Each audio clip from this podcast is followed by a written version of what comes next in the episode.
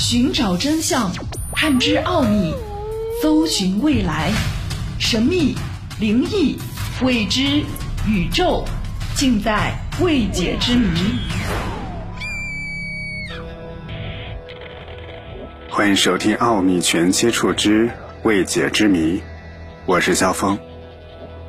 今天的节目和你分享埃及艳后的神秘之死。生活在公元前六九年，前三十年的埃及女王克里奥帕特拉七世，是托勒密王朝最后一个国王。她以惊艳的美貌与智慧闻名于世。罗马帝国两位最伟大的人物凯撒与安东尼，都曾经疯狂地爱上过她，而她不到四十岁便自杀而香消玉损。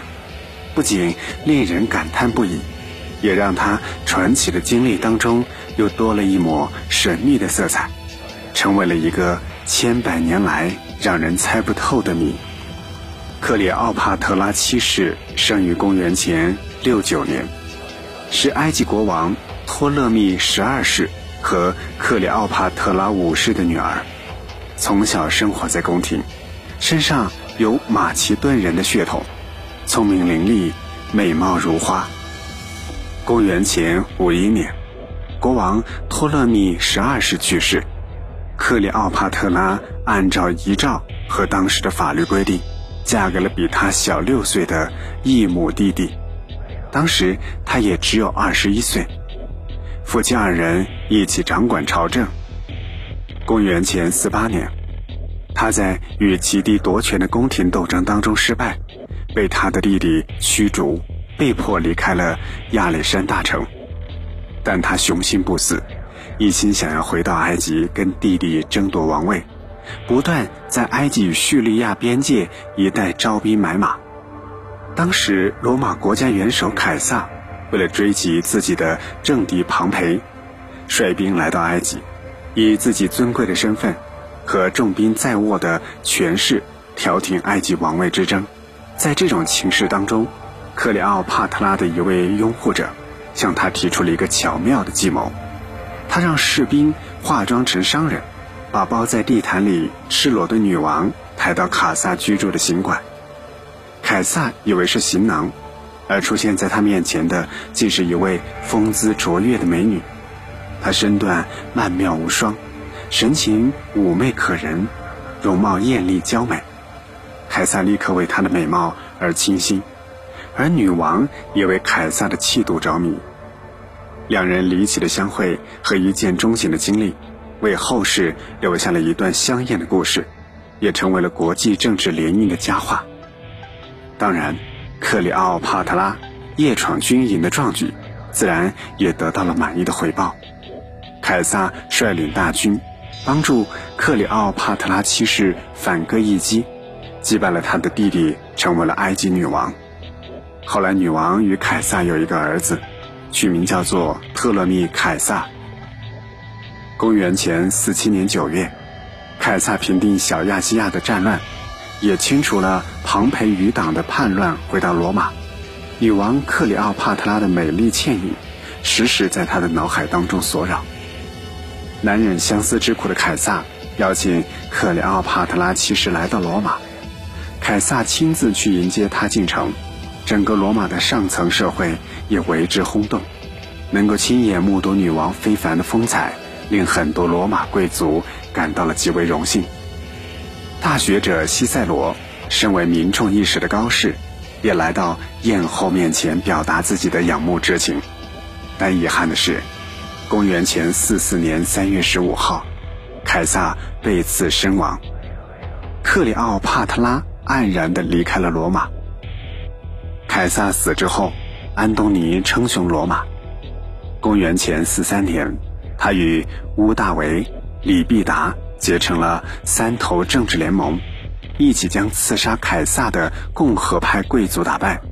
成功之后的安东尼出至东部行省，也许是历史的巧妙安排。当在东方殖民地巡视时，安东尼在小亚细亚的塔尔索马城见到了女王克里奥帕特拉七世，克里奥帕特拉明白安东尼当时的权势地位，刻意讨好这位刚雄霸罗马的统治者。很快，甜蜜的爱情让安东尼忘记了自己到东方的使命。他乘坐克里奥帕特拉七世的游艇，和他一起到了女王的国度。他们在埃及亚历山大的王宫如胶似漆，恩爱无比，共度过了五年的美好时光。在这期间，安东尼也曾经回过一次罗马，因为政治上的需要，他只得背叛爱情。为了缓和与政敌乌大维的冲突，安东尼娶了乌大维的姐姐。但他仍然思念埃及女王，找了借口离开他不爱的妻子，回到东方与克里奥帕特拉结为正式夫妻，并举行了盛大的婚礼。安东尼宣布把罗马帝国在东方的大片殖民地送给埃及女王，只是为了得到埃及女王的欢心。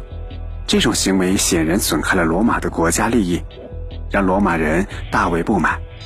而且他抛弃妻子的举动也不合罗马的婚姻习俗，舆论开始谴责他。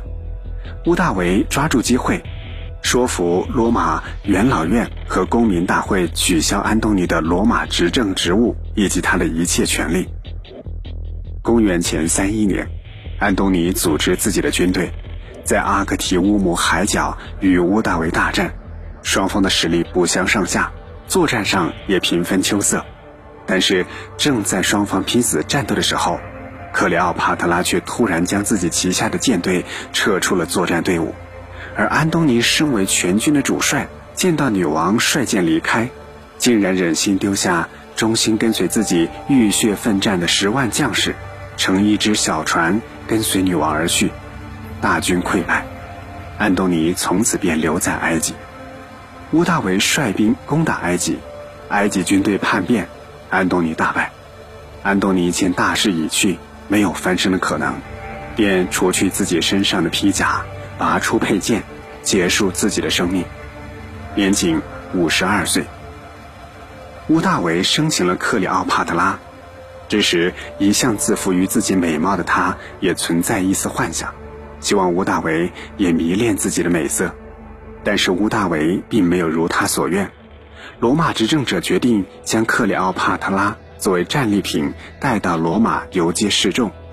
他得到这个消息之后，向吴大维提出了一个要求，要为去世的安东尼祭祀。随后，他留下了一份遗书。更衣沐浴之后，享用了最后的晚餐。克里奥帕特拉进入自己的卧室，黯然神伤，平静地躺在一张金床上，从此再也没有醒来。遗书当中，女王恳求能够让她与安东尼合葬。她的自杀令乌大维感到十分失望，而他的举动又令吴大维有些神伤，于是同意了他的请求，将女王的遗体与安东尼合葬在一起。埃及艳后的自杀，给古今中外的史学者留下了一个至今无法解开的谜。传统的观点认为，女王早有准备，她事先安排好一位农民。把一条名叫做阿斯普的小毒蛇放入一只篮中，再装满无花果，然后将男子带进墓堡，故意让毒蛇咬伤自己的手臂，中蛇毒昏迷致死。另一种说法是，女王早就把蛇喂养在花瓶当中，自杀的时候，她用自己头上的金簪刺伤毒蛇的身体，毒蛇腹痛发怒报复，缠住她的手臂，咬伤了她。令她中毒而死。还有一种看法认为，女王并非被毒蛇咬伤致死，而是用一只空心锥刺入了自己的头部亡命。但女王尸体上找不到刺伤和咬伤的痕迹，而且在墓堡当中也没有发现任何有毒的小蛇。无论是毒蛇论，还是毒药论，或者是锥子论。都带给后人无尽的迷思。奥秘全接触之未解之谜。想要收听更多的节目录音，欢迎关注微信公众号“爱电台”的全拼。